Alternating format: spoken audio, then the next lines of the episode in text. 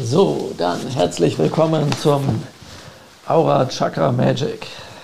Da gebe ich euch jetzt mal eine schöne Einführung in was es denn dort mit auf sich hat, in die Aura, in die Chakren, wobei wir wohl eher mit den Chakren anfangen und dann, warum ich das Magic benenne. Ja, das hat ja natürlich auch einen ganz besonderen Grund. Ja, also erstmal ist nützlich zu wissen, dass es zwei verschiedene Chakrasysteme gibt oder mehrere Chakrasysteme gibt, von denen ich euch hier jetzt zwei Arten vorstelle. Das bekannteste Chakrasystem ist sozusagen das mit den sogenannten sieben Hauptchakren, ja, die mittig im Körper sind. Und äh, das, ja, sag ich mal, das, das kennt so ziemlich jeder. Was nicht jeder weiß, ist, dass es, ähm, dass es eben noch weitere Chakren außer die sieben Hauptchakren gibt. Was sich mal irgendwann verbreitet hat, ist die Idee, dass es sogenannte Nebenchakren gibt. Und einige von diesen Verbreitungen dieser Chakren, die gibt es und einige gibt es nicht. Das heißt, es gibt Leute, die haben sich irgendwann mal einfach ein paar Chakren dazu ausgedacht. Ja? Und ähm, das ist auch ganz lustig. Das heißt, je nachdem, was ihr wo in der Literatur lest, werdet ihr dann wissen oder sehen, dass, ähm, dass dort ähm, dass dann auf einmal noch von ganz anderen Sachen die Rede ist. Ja? Und das lässt sich natürlich, wenn es dann ähm, die Literatur ein paar Jahrzehnte gibt und es x Leute gibt, die davon abgeschrieben haben, lässt sich nicht unbedingt so gut nachvollziehen, was denn jetzt wie wo damit quasi ähm, gemeint ist, beziehungsweise ähm, was nun noch richtig ist oder was nicht richtig ist. Das heißt aber nicht, dass wenn sich jemand einen Chakra ausdenkt, dass es das auf einmal gibt. Und das heißt auch nicht, dass wenn sich jemand einen Chakra ausdenkt, was an einer bestimmten Position ist, dass dort auch nichts passiert, wenn man dort die Hände hinhält oder seinen Fokus hat. Denn der Mensch hat auch eine Landkarte von Reflexzonen oder Ansammlungen von Akupunkturpunkten und sowas, ähm, wo dies und jenes passieren kann. Aber genau genommen ist das so, wenn man sich die Gesamtzahl von allen Chakras ähm, anschaut, die es gibt, und dort gehen die Meinungen sehr auseinander von 7 bis x tausend, aber es gibt halt sehr viel mehr als 7 und äh, dann ist es nicht, dann kann man sich denken, dass fast überall ein Chakra sein könnte. Doch diese Information bringt uns eigentlich überhaupt nichts, wenn überall ein Chakra ist, weil dann weiß man ja gar nicht mehr, wo man den Fokus drauf lenkt. Ja? Und ähm, jetzt, was erstmal grundlegend nützlich zu wissen ist, dass einige dieser Hauptchakras, ähm, also einzelne dieser Hauptchakras, eigentlich eine Chakra-Gruppe darstellt. Das heißt, wenn wir zum Beispiel das sechste Chakra haben, hier, ja, was auch als drittes Auge bekannt ist, dann ist das eine Gruppe von eigentlich drei Chakren. Und das bekannteste von den dreien ist auch das, wonach es benannt ist, nämlich das Intuitionschakra äh, oder eben ähm, das dritte Auge. Und äh, nur dieser Teil des Chakras hier, der ist, ähm, der ist sozusagen für die Vision, für das Sehen zuständig. Aber es gibt auch knapp darunter noch ein weiteres, zum Beispiel, das ist das Intuitionschakra, was dann eben äh, nee, das hier ist das Intuitionschakra, sorry, das zwischen den Augenbrauen. Und da etwas drunter gibt es das Willenschakra. Ja. Und dann oben am Gaumen, das gehört auch noch dazu, gibt zum Beispiel das Gaumenchakra. Und die zusammen ergeben dann beispielsweise dieses sechste Chakra. Und das sogenannte dritte Auge ist eben eine Verwechslung. Da ist es sozusagen nur ein Teil des gesamten Chakras. Ja. Also so etwas kommt ähm, vor. Ja. Und deswegen wissen wir, aha, ein großes Chakra kann sich manchmal in eine Chakra-Gruppe aufschlüsseln und dann haben wir aus einem großen auf einmal mehrere. Und sobald wir das wissen und wo die dort immer in der Umgebung sind, ähm, können wir damit natürlich einiges Gutes anfangen. Ja? So, und die sieben ja, sind sozusagen eine Zusammenfassung, weil die ja alle auf der Mittelachse des Körpers liegen und viele der anderen liegen sozusagen äh, auch seitlich rundherum um diese Mittelachse. Ja? Ja, und wenn man nun die Arme und Beine ähm, ausstreckt, zeigen sich dadurch weitere Chakren, die sonst eher im Verborgenen sind. Dazu kommen wir noch. Und ähm, diese werden oft zu den sieben auch hinzugezählt. Also wenn wir zum Beispiel das erste Chakra haben, das Wurzelchakra, dann gibt es unterhalb des Wurzelchakras noch die Knie, Kniechakren und Fußchakren. Und ähm, diese werden äh, oft auch zum ersten mit subsumiert. Ja. Und äh, es gibt tatsächlich dann auch Zusammenhänge dazu. Das heißt, einige Übungen, die wir im Aura Chakra Magic praktizieren, sind dann tatsächlich auch ähm, solche. Das heißt, wenn wir ähm, zum Beispiel das erste Chakra anvisieren und dieses erwecken, dann sind die anderen äh, Chakren, die dort sind, mit involviert. Allerdings ist das nicht so, dass, wir, dass da nur eine einzige Übung reicht, sondern es gibt dann noch kleinere einzelne Übungen für diese, zum Beispiel die Knie- und Fußchakren, um diese zu erwecken. Und wenn äh, wir die alle drei erwecken, dann ist die Erweckung des ersten Chakras, des Wurzelchakras am stärksten und die Wirkung ist am stärksten. Ja, das heißt, es ist auch gut, die sozusagen im Set zu aktivieren oder zu erwecken ja, oder auch zu öffnen.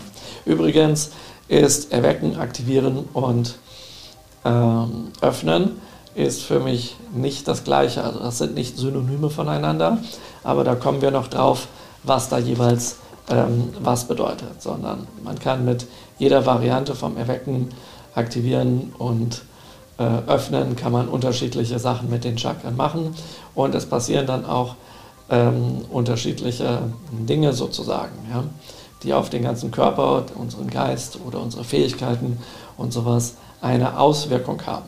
Ja.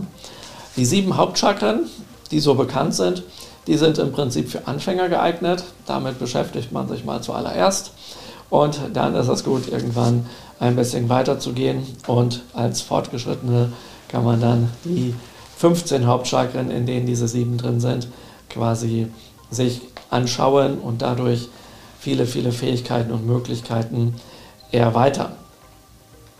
Das bedeutet, dass diese ähm, von den sieben Hauptchakren die ersten sechs Hauptchakren für unsere gängigen Lebensthemen im Alltag geeignet sind. Und ähm, das siebte Chakra zeigt quasi den Zustand dieser unteren sechs Hauptchakren. Was heißt das jetzt konkret? Das bedeutet, äh, jedem einzelnen Chakra der ersten sechs Hauptchakren ist ähm, ein großes Lebensthema mit einigen Unterthemen zugeordnet. Also das erste Chakra, da geht es um den Lebenswillen und das Überleben, also die Existenz hier in der materiellen Welt, entsprechend auch um Materielles, wie zum Beispiel ähm, Broterwerb und Geld verdienen und sowas, ja, was mit eurer Berufung zu tun hat und so Geschichten. Aber es gehört dazu eben zu dem Existenziellen auch das Überleben und dazu gehört das Kämpfen und Flüchten, also Angriff und Flucht zum Beispiel, solche Themen, ja. Oder eine gewisse Dynamik, ja.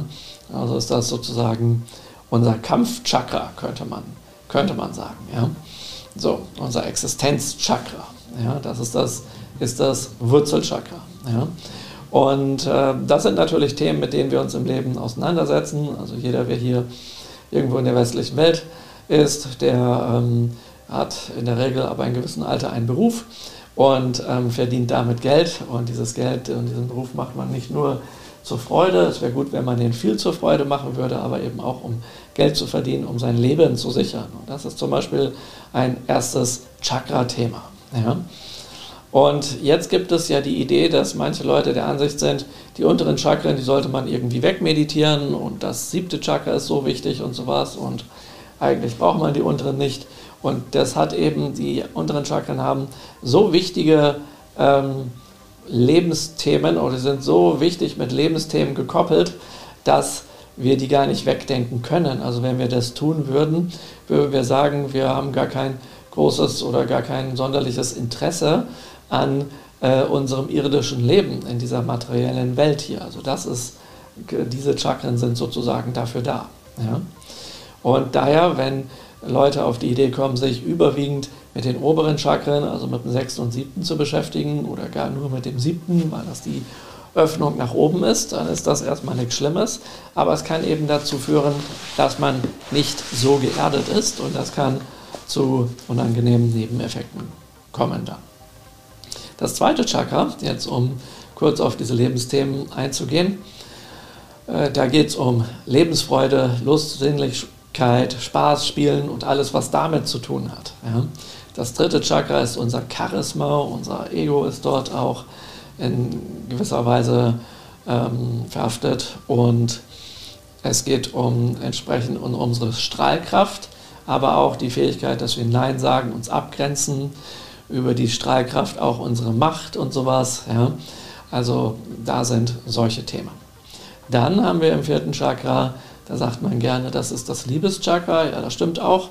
Aber ich fasse das noch ein bisschen weiter. Das ist eigentlich das Harmoniechakra, nämlich das Harmoniechakra, wenn wir in Resonanz und Kontakt mit anderen sind, also mit Familie, Wahlfamilie, verschiedenen Gruppen, Freunde, Beziehungen und sowas alles, ja, auf dieser Liebes Liebesebene.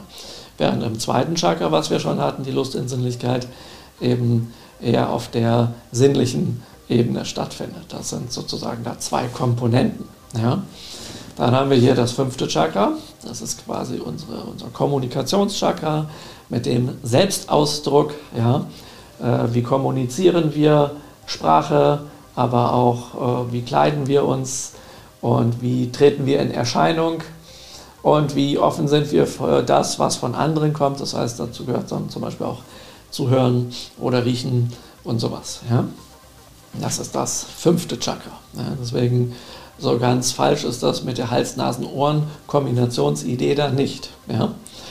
Okay, und danach kommt ja das sechste Chakra, was mit der Vision zu tun hat, also unsere Fähigkeit zu sehen, äh, im Voraus zu sehen, was für uns gut ist, welchen Weg wir gehen, unsere Wegplanung, unsere Visionsplanung, zu schauen so leicht, was hinter der nächsten Kurve kommen könnte, um dann zu wissen, wie wir damit umgehen und was wir damit machen. Ja? Das ist das. Ja, nun kommen wir dann ja quasi hier oben zum siebten Hauptchakra. Und das ist insofern spannend, weil das zum einen den Zustand aller sechs Hauptchakren darstellt. Ja? Das heißt, der Zustand dieses siebten Chakras zeigt sozusagen auch etwas über den Gesamtzustand der unteren sechs Chakren. Wenn ich von unteren sechs Chakren spreche, dann meine ich damit die Zahlen der Chakren 1 bis 6 ist eine tiefere Zahl als die Zahl des siebten Chakras und deswegen untere Chakren. Damit ist aber nicht gemeint niedere Chakren, dass die so, also vom, ja, also es ist halt so ein niederes Volk, sowas irgendwie weg muss. Also da soll keine, keine irgendwie Abwertung oder Diskriminierung drin sein. Das wird aber manchmal gedacht, weil man sagt, ja, je höher das Chakra, so, boah, weiterentwickelt und dies und jenes. Das sehe ich aber sehe ich nicht so. Ähm, wer sein ähm, Leben meistert, der meistert seine Chakren. Wer seine Chakren meistert, der kann sich auch intensiv mit dem siebten Chakra beschäftigen, denn je mehr ihr das hier alles in den Griff bekommt und je besser es euch geht mit den Chakren und alles mit den unteren Chakren, umso besser ist, sage ich ja, der Zustand des siebten Chakras und umso besser funktioniert das, worum es dann vielen gerne geht, um die Öffnung nach oben und die Verbindung nach oben äh, und zur geistigen Welt und all diesen Sachen. Ja. Also dort ist eine Verbindung. Ja. So, und das sind sozusagen diese sieben Hauptchakren und da seht ihr, dass diese eben mit ähm, verschiedenen Themen ähm, aus dem täglichen Lebens, Leben zu tun haben. Ja. Und deswegen sage ich, ja, das sind die Alltagschakren. Ähm, ja. So, und dann gibt es eben ähm, weitere Chakren und äh, manche sprechen von Nebenchakren, die dann artverwandte Themen haben. Und ähm, ich gehe aber davon aus, dass es mehr als diese sieben Hauptchakren noch Hauptchakren gibt, die genauso wichtig sind. Und auf die wollen wir dann, ähm, äh, auf diese wollen wir eingehen. Und ähm, äh, Nebenchakras sind dann zum Beispiel solche, also nehmen wir mal an, wir haben das dritte Auge, da sagte ich ja schon, gibt es eine Chakra-Gruppe. Diese Chakra-Gruppe von Willenschakra, Intuitionschakra und Gaumenchakra meine ich jetzt nicht, sondern ich meine dann von Nebenchakran. Wenn es ein Hellsehen mit dem dritten Auge gibt, gibt es auch ein Hellriechen, ein Hellfühlen, ein Hell tasten und sowas, ja, hell hören. Ähm, ja, und diese, diese außersinnlichen Wahrnehmungssinne hängen dann sozusagen mit den Nebenchakren dieses sechsten Chakras zusammen. Das heißt, wenn wir auf diese ganzen Nebenchakren eingehen würden, hätten wir noch viel, viel mehr als diese 15 Hauptchakras, von denen ich hier spreche. Was jetzt nützlich ist zu wissen, dass ähm, äh, Chakren ein, ähm, etwas in uns ausmachen, was zum nicht physischen Bereich gehört. Das heißt, wir können die suchen mit ähm, allen möglichen Messgeräten, die wir haben, äh, wie wir auch ähm, innere Organe, wie zum Beispiel Leber, Niere, Galle, Milz, Bauchspeicheldrüse und so finden können. Aber wenn wir die suchen, finden wir die nicht unbedingt. Zumindest nicht mit den gängigen wissenschaftlichen medizinischen Methoden. Ja, oder nicht so einfach, sage ich mal. Und ähm, das hängt eben damit zusammen, weil das mit dem Energiesystem des, also weil das mit dem Energiesystem des Menschen korreliert und ein Teil einfach dessen ist. Und ihr könnt euch das aber so vorstellen, dass so wie es Meridiane gibt, gibt es auch ein Energiebahnsystem mit diesen Chakren. Und äh, da spricht man dann nicht von Meridianen, wie man das in China im äh, Daoismus und der TCM macht, in der traditionellen chinesischen Medizin, sondern dort spricht man eben von den Nadis. Das sind sozusagen die ähm, Energiebahnen aus dem Hinduismus bzw. Brahmanismus überliefert. Und äh, darunter gibt es eben dann Tore, Energietore. Und äh, die sind teilweise sehr klein und teilweise sehr, sehr groß. Und das sind die Chakren oder Chakras. Ja? Und äh, das heißt, man kann sagen, dass es im Daoismus, wenn, da haben wir ja Punkte auf den Meridianen und jeder Punkt ist ein kleines Tor, über das wir verschiedene Dinge tun können, zum Beispiel über Akupunktur ähm, etwas im Körper regulieren, dass wir zu Wohlbefinden und Gesundheit kommen. Aber es gibt da auch größere Tore, die sich zum Beispiel um einen solchen Punkt herum bewegen. Also um ein ganz einfaches und bekanntes Beispiel zu nennen. Wir haben hier unsere Hände und hier ist die Handfläche und in der Handfläche ist bekannt, gibt es ein äh, sogenanntes Handteller-Chakra. Ja? Und ähm, manche bezeichnen dies auch als ein Nebenchakra, wahrscheinlich deswegen, weil es äh, also optisch, äh, räumlich neben dieser, dieser, dieser Mittellinie ist, wo die Hauptchakren liegen. Also ist das sozusagen daneben. Für mich ist das aber eigentlich ein Hauptchakra, aber gut, das ist ja nur eine Definitionssache. Und wenn ich jetzt hier den, den Ringfinger nehme und mit dem, ähm, mit dem Ringfinger hier quasi äh, in meine, also den komplett einwinkel, anwinkel und hier in meine Handfläche hineindrücke, dann stoße ich dort auf einen Punkt und dieser Punkt ist der sogenannte Laogong-Punkt, so heißt das im, im Daoismus. Ja? Und ähm, dann gibt es aber eben rund um diesen Punkt hier äh, auch noch ein, äh, ein Bereich, der auch so heißt, und das ist das Laugong-Tor. Ja? Und ähm, dieses Laugong-Tor äh, heißt, wie ich eben schon sagte, man hat einen Punkt, was ein kleines Tor ist, aber rundherum gibt es ein großes Tor und je nachdem, was für eine Praxis man macht, ähm, ist das nützlich, mit dem einen oder anderen etwas zu tun. Was bedeutet das? Das bedeutet eine ganz einfache Sache. Ähm, wenn ich TCM praktiziere, dann ähm, brauche ich diese Punkte. Wenn ich aber im daoistischen Bereich bin und mit Qigong hantiere, dann brauche ich dieses große Tor. Auch wenn dieser Punkt hier auch ein Tor ist, aber es ist ein kleines Tor. Es ist also damit nicht ganz das, das Gleiche gemeint. Und wenn man jetzt sagt, hm, da die Tore und die Punkte alle gleich heißen, ist das eh alles das Gleiche und ist mir egal, dann kommt man eben nicht so weit. Ja? Dann, äh, wenn jetzt zum Beispiel jemand sagt, der Qigong praktiziert oder äh, daoistische Alchemie und der sagt, ja, äh, ich schnapp mir einfach ein Buch, gucke, wo da die Punkte sind, dann weiß ich auch, wo die Tore sind und dann mache ich die entsprechenden Übungen.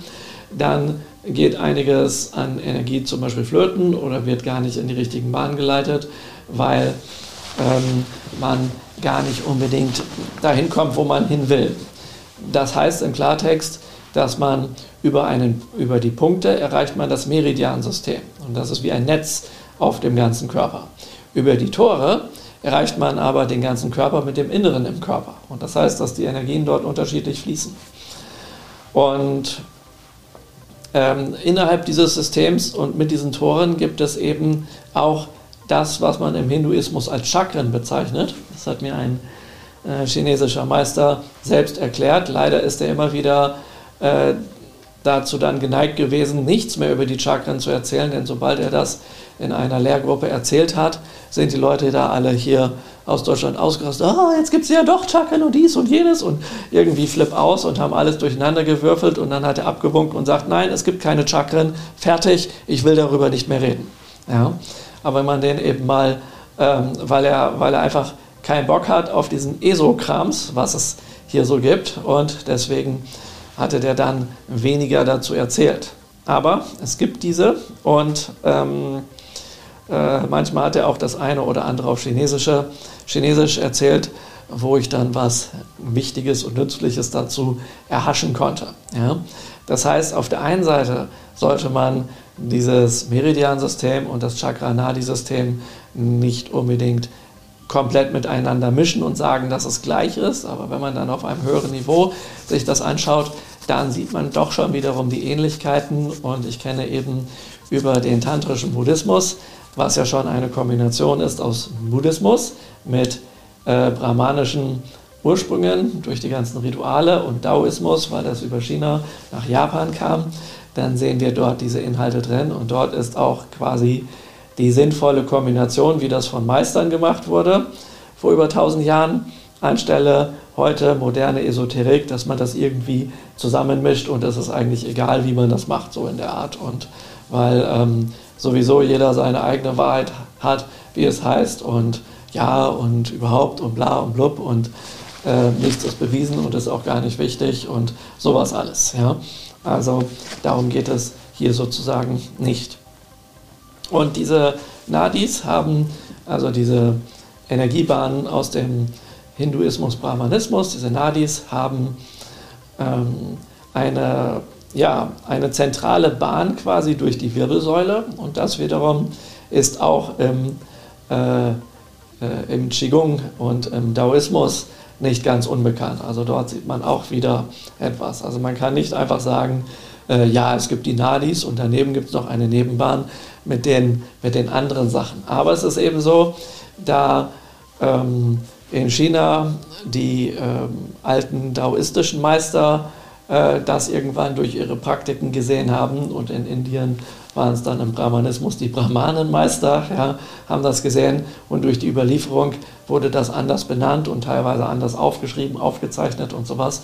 Aber ich denke, dass das einen, einen Ursprung hat. Trotzdem halte ich es nicht für so sinnvoll, die Literatur einfach ähm, zu mischen. Und wenn man das eine hier nicht findet, dass sich daraus zu holen und dann irgendwas, weil dann kann es auch sein, dass man innerhalb eines Übungsweges Fehler macht und diese könnten dann gefährlich sein. Deswegen nicht einfach auf gut Glück diese Sachen mischen. Das, denke ich, ist ähm, hilfreich. So, und jetzt haben wir ja die Wirbelsäule, wo dieser Hauptenergiestrang ist, diese Hauptenergiebahn. Und von da aus gehen viele kleine Energiebahnen ab. Einige sind eben sehr, sehr fein, die irgendwo in den Körper reingehen und in die Aura. Und äh, einige sind so etwas größere Stränge und solche größeren Stränge bewegen sich quasi durch den Körper durch und kommen dann an den Stellen heraus, wo wir meistens irgendeine Drüse haben. Also jedes Hauptchakra steht im Zusammenhang mit einer Drüse. Und an der Stelle, äh, wo diese, diese Drüsen sind, ähm, öffnet sich dann dieses Chakra trichterförmig in die Aura. Ja? Äh, die größere Öffnung äh, und Kraft ist nach vorne vom, vom Körper sozusagen in die Aura. Und es gibt aber auch Thesen, dass die sich nach, ähm, nach hinten öffnen, da aber nicht so stark sind. Ich gehe eher davon aus, dass das, was sich nach hinten öffnet, andere Tore sind, weil die Funktionen eben auch anders sind. Ja, deswegen würde ich diese nicht ähm, unbedingt verwechseln. Ja.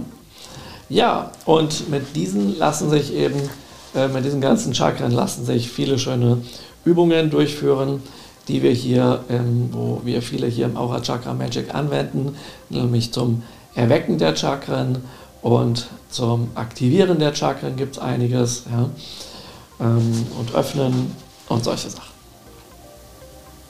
Ja, dann dieses, ähm, jetzt gibt es ja das Phänomen, dass die Chakren ähm, in Form von Farben, mit Blüten und geometrischen Figuren und sowas dargestellt werden. Und dabei ist das so, dass die bekannten Farben, ähm, das gefällt oft Leuten nicht, wenn ich das erzähle, dass die eigentlich gar nicht in den Chakren sind, weil sich das mal Leute ausgedacht haben aus einer spirituellen Gemeinschaft namens Fintorn aus Nordschottland oder England und dort, ja, ähm, dort haben sie sich sehr intensiv mit den Chakren beschäftigt und sich überlegt, so, hm, okay, diese, diese Zeichen, also diese Siddham Bija Zeichen, die da drin sind und diese Blütenformen und was es da alles gibt und Symbole, das ist alles recht komplex und kompliziert. Und ähm, wir vergleichen mal die Funktion mit den Chakren, mit den ähm, Bedeutungen von Farben und dann haben sie Farben genommen und auf diese Chakren draufgetan. Und das ist, keine Ahnung, vielleicht 40 Jahre, 50 Jahre her, wo das passiert ist. Und vorher gab es keine Farben in den Chakren. Also ihr könnt in ältere Literatur schauen und ihr werdet sehen, aha, Farben gibt es nicht. Ihr könnt auch in alter indischen Literatur schauen, dass mit den Farben, so wie das hier im Westen dargestellt wird, gibt es nicht. Das haben sich also Leute ähm, ausgedacht und man kann damit auch durchaus arbeiten und was machen, weil die, weil die äh, Farben ja auch eine Wirkung haben. Aber das heißt nicht, dass die Chakren diese Farben haben. Ja? Und wenn jetzt jemand sagt, ja, er sieht die Chakren und die Chakren haben immer, das erste Chakra hat immer die Farbe rot oder gelb oder dies und jenes, im dritten Chakra oder so, dann ähm, frage ich mich, was dort denn gesehen wird, weil diese Farben da ja gar nicht sind. Ja?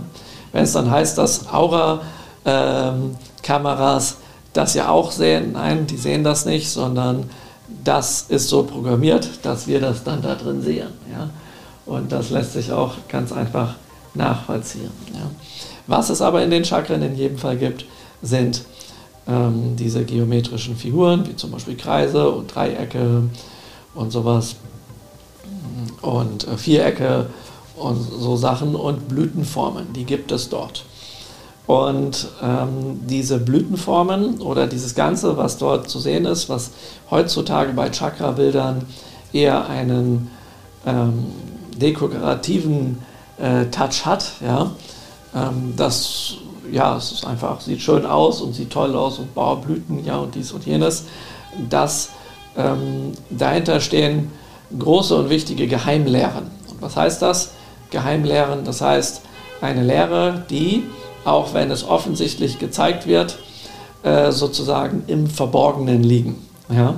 So verborgen, dass kaum noch heute einer weiß, was es damit auf sich hat. Und diese Darstellungen sind Meditationsanleitungen oder Ritualanleitungen, was man tut, um damit quasi ähm, Rituale und Meditationen äh, durchzuführen, um die Chakren zu erwecken und um sich selbst zu regulieren, in einen guten, gesunden Zustand von Körper, Seele, Geist zu bringen und um dann damit, ja, um äh, sich damit entwickeln zu können und dann schließlich auch ähm, die feinstoffliche Wahrnehmung, die übersinnliche Wahrnehmung, also die hellseherischen Fähigkeiten zu trainieren, zu steigern, sowie auch die ähm, äh, übersinnliche Handlungsfähigkeit, ja, dass man also zum Beispiel Cities erlangt, was besondere Fähigkeiten sind, die ähm,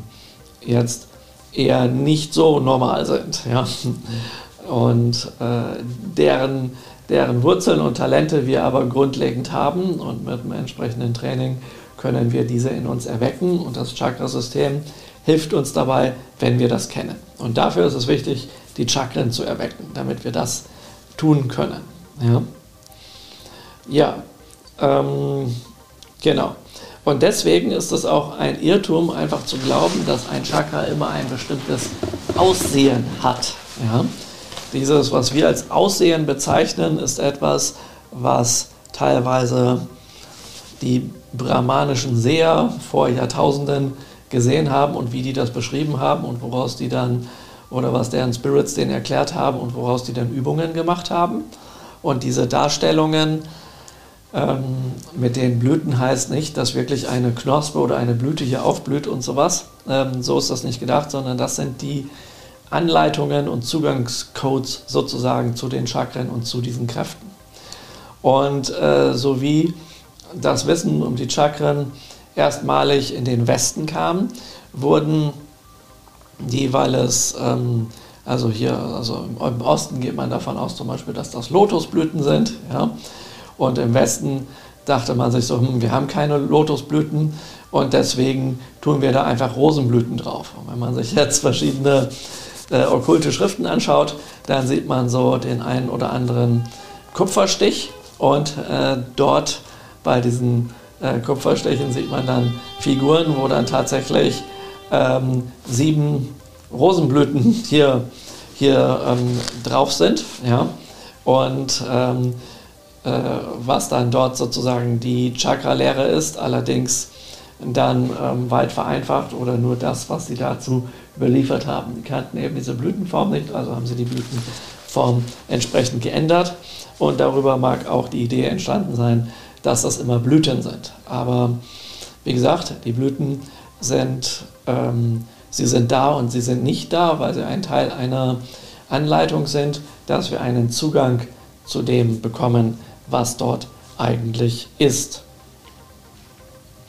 So, und nun strahlen die Chakren mit ihrer Energie nach außen und damit in verschiedene Ebenen und Bereiche in der Aura. Ja? Und deswegen, je nachdem, in welche Ebenen und Bereiche sie hinstrahlen, kann man auch nicht nur von einer großen Aura sprechen, sondern auch von, einer, von Aura-Bereichen oder auch Aura-Feldern. Ja? Und ähm, auch dieses mit den Feldern und Bereichen ist eine vereinfachte Darstellung, dass wir uns darunter was vorstellen können. Und die einfache Darstellung besteht einfach darin, dass die Aura aus verschiedenen Schichten stehen, bestehen, ja, die sozusagen hier Ätherkörper, Emotionalkörper, Mentalkörper äh, und dann kommen hier weitere äh, Schichten. Da gehen wir dann noch drauf ein, wie zum Beispiel jetzt der Kausalkörper, wo es um karmische Sachen geht und sowas, ja, und der Bodykörper und, und, und, und, und. Also sieben Schichten gibt es, ja. Und ähm, auf der einen Seite ist das so, dass man sagen kann, so weit wie ich hier meine Arme ausstrecke, so weit gehen mindestens diese Auraschichten, aber das Ganze kann sich auch ähm, ausdehnen oder wenn ich zum Beispiel einen, einen Vortrag halte dann, oder ein Seminar gebe, dann dehne ich quasi meine Aura aus, damit ähm, alle, in, die da sind, in meiner Aura sozusagen sitzen. Ja? Und darüber bekomme ich dann was über deren Befinden und Bedürfnisse mit und kann dann entsprechend auf die Themen, wenn es um spirituelle Entwicklung geht, eingehen und ähm, dann energetisch da mit denen was machen und denen helfen und solche Sachen. Ja. Das geht natürlich online auch. Ähm, deswegen habt ihr vielleicht schon mal gemerkt, dass wenn ihr, ob ihr nun hier im Raum teilnehmt oder online teilnehmt, dass sich da irgendetwas tut. Ähm, diesbezüglich, äh, dass das irgendwie anders ist, äh, wenn ich da bin oder nicht da bin. Ja? Und äh, das hängt sozusagen damit zusammen. Und diese Art, wenn ich dann von Aura spreche, ist nicht das gleiche wie diese Aura-Schichten. Das heißt, es gibt für Aura eben nur das Wort Aura. Dann könnte man jetzt sagen, auch noch Energiefeld, Skifeld, Energiesystem und dies und jenes. Aber die deutsche Sprache gibt einfach nicht so viele Worte her, wie zum Beispiel im Japanischen da sind, wo man das alles viel differenzierter ausdrücken kann. Ja? Und ähm, das kann also dann manchmal verwirrend sein, was damit gemeint ist. Aber hier geht es jetzt, wie gesagt, um diese, diese Schichten, um die wir, die wir uns hier ähm, kümmern. Ja.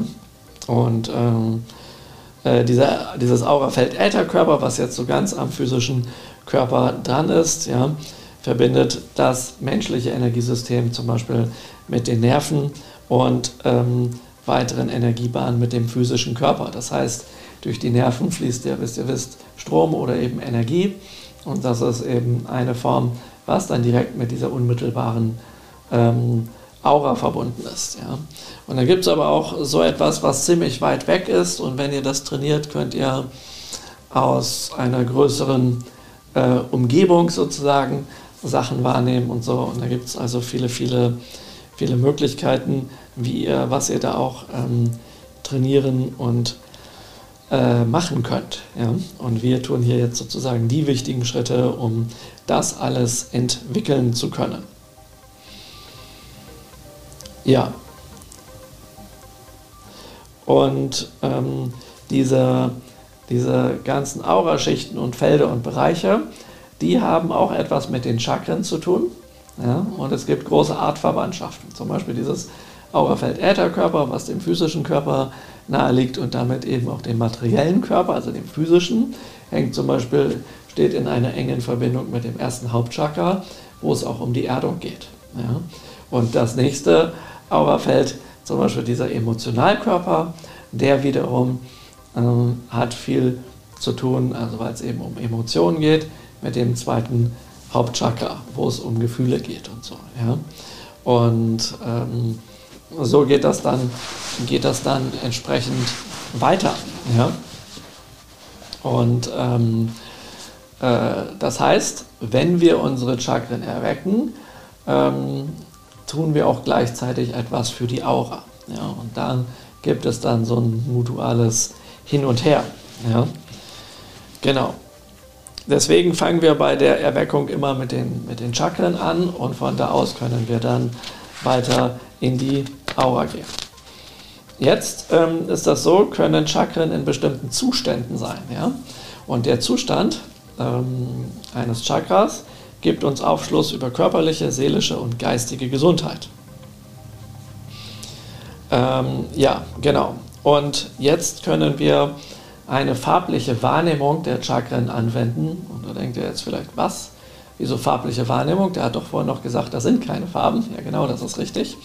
Aber die farbliche Wahrnehmung, die ich jetzt beschreibe, ähm, ist sozusagen das Aura-Chakra lesen oder Aura-Chakra sehen, ja, wo man sagt, okay, diese Farben wurden ja denen mal zugeordnet und die haben eine Bedeutung, die durchaus mit den Chakren zusammenhängen. Also kann man sich quasi diese Farben schnappen und gucken, äh, ja gut, wenn ich etwas über den Zustand eines Chakras wissen wollte, welche Farbe ähm, hätte dann dieses Chakra.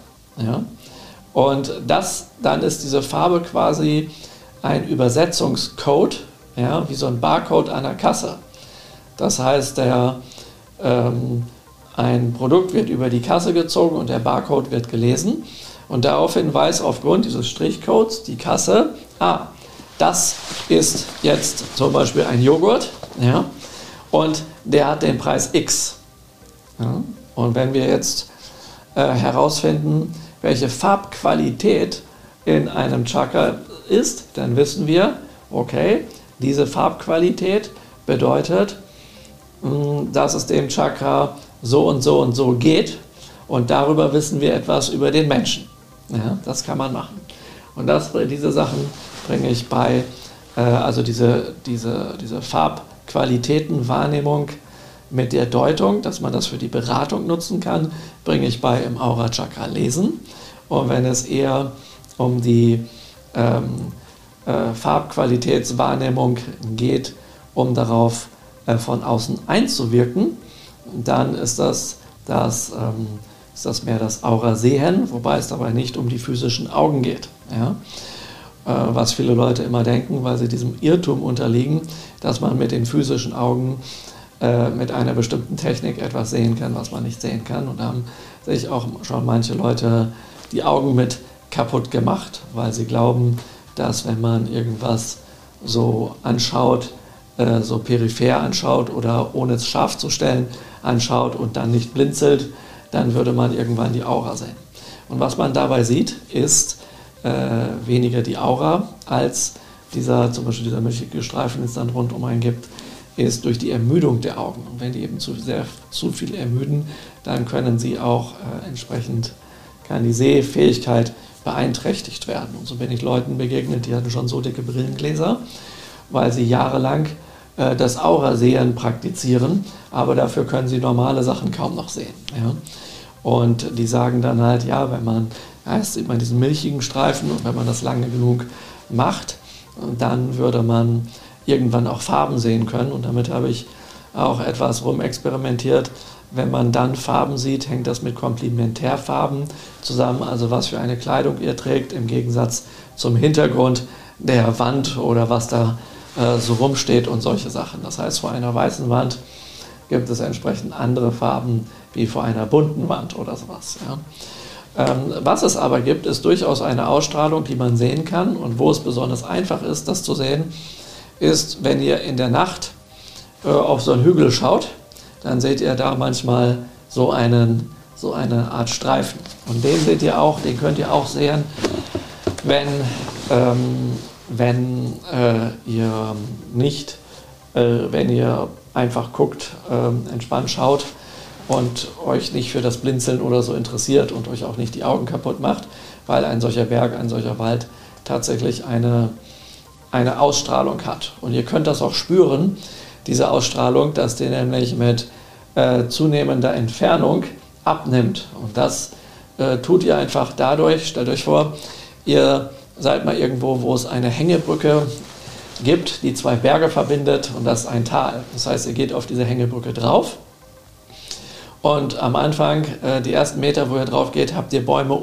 rechts und links um euch herum. Und dann werden die Bäume natürlich immer kleiner, weil das abschüssig ist, dort dieser Berg wo es in das Tal runtergeht, aber die Brücke geht ja geradeaus weiter.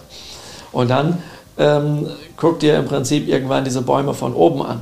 Ja?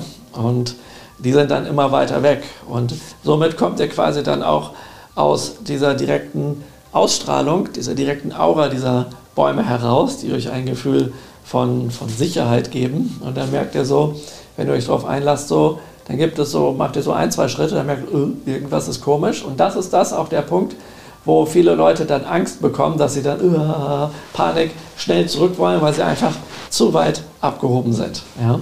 Vom, vom Boden sozusagen über diese Hängebrücke. Und damit man dann dort keine Höhenangst hat äh, oder Angst hat, dass dann irgendwie was ganz komisch ist, ist es wichtig, dass man sehr stark in seiner Mitte bleiben kann und zum Beispiel Hara-Meditation während des Gehens über diese Brücke praktiziert, sodass man zentriert ist bei sich anstelle dass man sich in Abhängigkeit zum Erdboden sieht, weil sonst fängt man entsprechend da an zu trubeln, so in der Art. Ja? Ähm, das ist aber, äh, jetzt, jetzt fragt ihr euch vielleicht, ja, wie ist denn das, wenn Leute jetzt Höhenangst haben? Können die ja durchaus auf dem Erdboden sein und trotzdem Höhenangst haben. Das ist dann was anderes. Das meine ich jetzt nicht in diesem Kontext. Also da laufen auch verschiedene Sachen ineinander ähm, zusammen. Aber wenn ihr da irgendwelche Probleme habt diesbezüglich, sagt Bescheid. Ich kann euch da vielleicht helfen, wie ihr euch ähm, davon daraus regulieren könnt, sodass das kein so großes Problem mehr darstellt. Ja? Also es hat mit anderen Themen zu tun, die jetzt aber hier zu weit gehen. Ja, genau. Und ähm, je mehr wir also sozusagen über die Funktion der Chakren kennen und jetzt ähm, äh, Qualitäten in den Chakren wahrnehmen können, umso mehr können wir über den Zustand herausfinden und das für Beratung nutzen oder auch für die Selbstheilung nutzen, weil wir dann wissen, was wir sozusagen damit zu tun haben. Ja? Und ähm, das ähm, Übungen entsprechend dazu findet ihr im, im Shingon Reiki und in den ähm, buddhistischen Geistheilungsseminaren ähm, die mit Shingon zu tun haben, die ich anbiete, im Kujikidi zum Beispiel auch, ja, was damit äh, zu tun hat, sowie auch in den schamanischen Sachen. Also gibt es in all diesen Methoden, die erstmal sehr verschieden voneinander klingen, aber wenn man sie genau betrachtet, sie eine Quelle haben und sie zusammengehören, gibt es dort entsprechende Übungen, wie man dort vieles machen kann. Ja. Und deswegen ist es auch gut, dass man die Chakren stärkt und erweckt, weil wir dann einerseits ähm, uns was Gutes tun und andererseits eben unsere mediale Wahrnehmung äh, nachhaltig aufbauen können. Und das wiederum äh, ist auch äh, nützlich für äh, magische Arbeit und spirituelle Entwicklung und Anwendung von Ritualen und alles, was man da so machen kann. Ja? Das heißt, äh, wenn man eine Übersetzung von dem Wort Magie nimmt, dann ist das, dass man willentlich den Zustand im eigenen Geist ändert, sodass dadurch im Äußeren sich auch was ändert, sodass sich das Erleben im Äußeren ändert. Das heißt, je nachdem, was ich in mir kultiviere, kommt das von außen auch auf mich zu. Ja?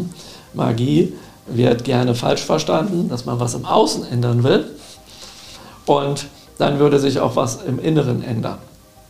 Aber gedacht ist das, dass man erst was in sich ändert und sich dann was im Außen tut. Und jetzt versteht ihr, was Aura Chakra Magic mit Magic zu tun hat, nämlich genau mit diesem Aspekt. Wir justieren quasi unsere unsere Chakren, wir erwecken die und aktivieren die und bringen alles ins Lot. Dadurch ändert sich was in uns und dadurch ändert sich im Erleben auch etwas im Außen. Ja?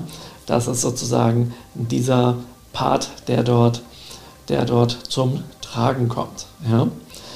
ja, genau. Und deswegen beschäftigen wir uns eben mit der Erweckung der Chakren und der Aura-Bereiche, um das eigene Wesen, also dass ihr euch selbst ihr als Wesen euch in Einklang bringen könnt mit euch selbst und mit sozusagen mit der Umwelt, ja, in Harmonie und Einklang bringen. Und darüber kommt ihr dann ein Zugang zu weiteren inneren Ebenen und ähm, ja, dann wird es mit der Zeit nach und nach interessant. Ja.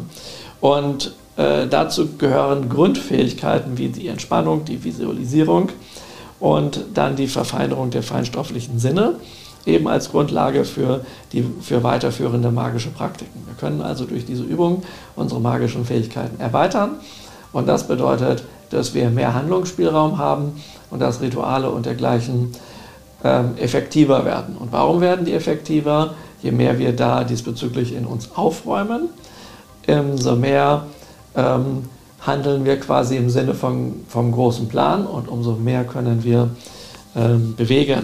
Ja? Ähm, genau.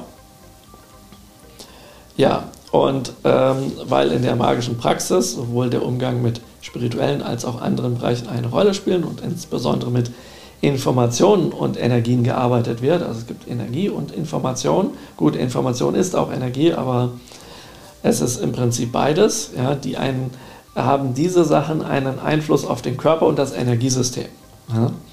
Und deswegen ist das Our Chakra Magic auch ein Training für eine sichere Basis für langfristige Entwicklung, Gesundheit und Beständigkeit. Ja, also das mal so als ganz kurze, grobe Einführung in das, ähm, ja, in das Wesen des Aura Chakra Magic.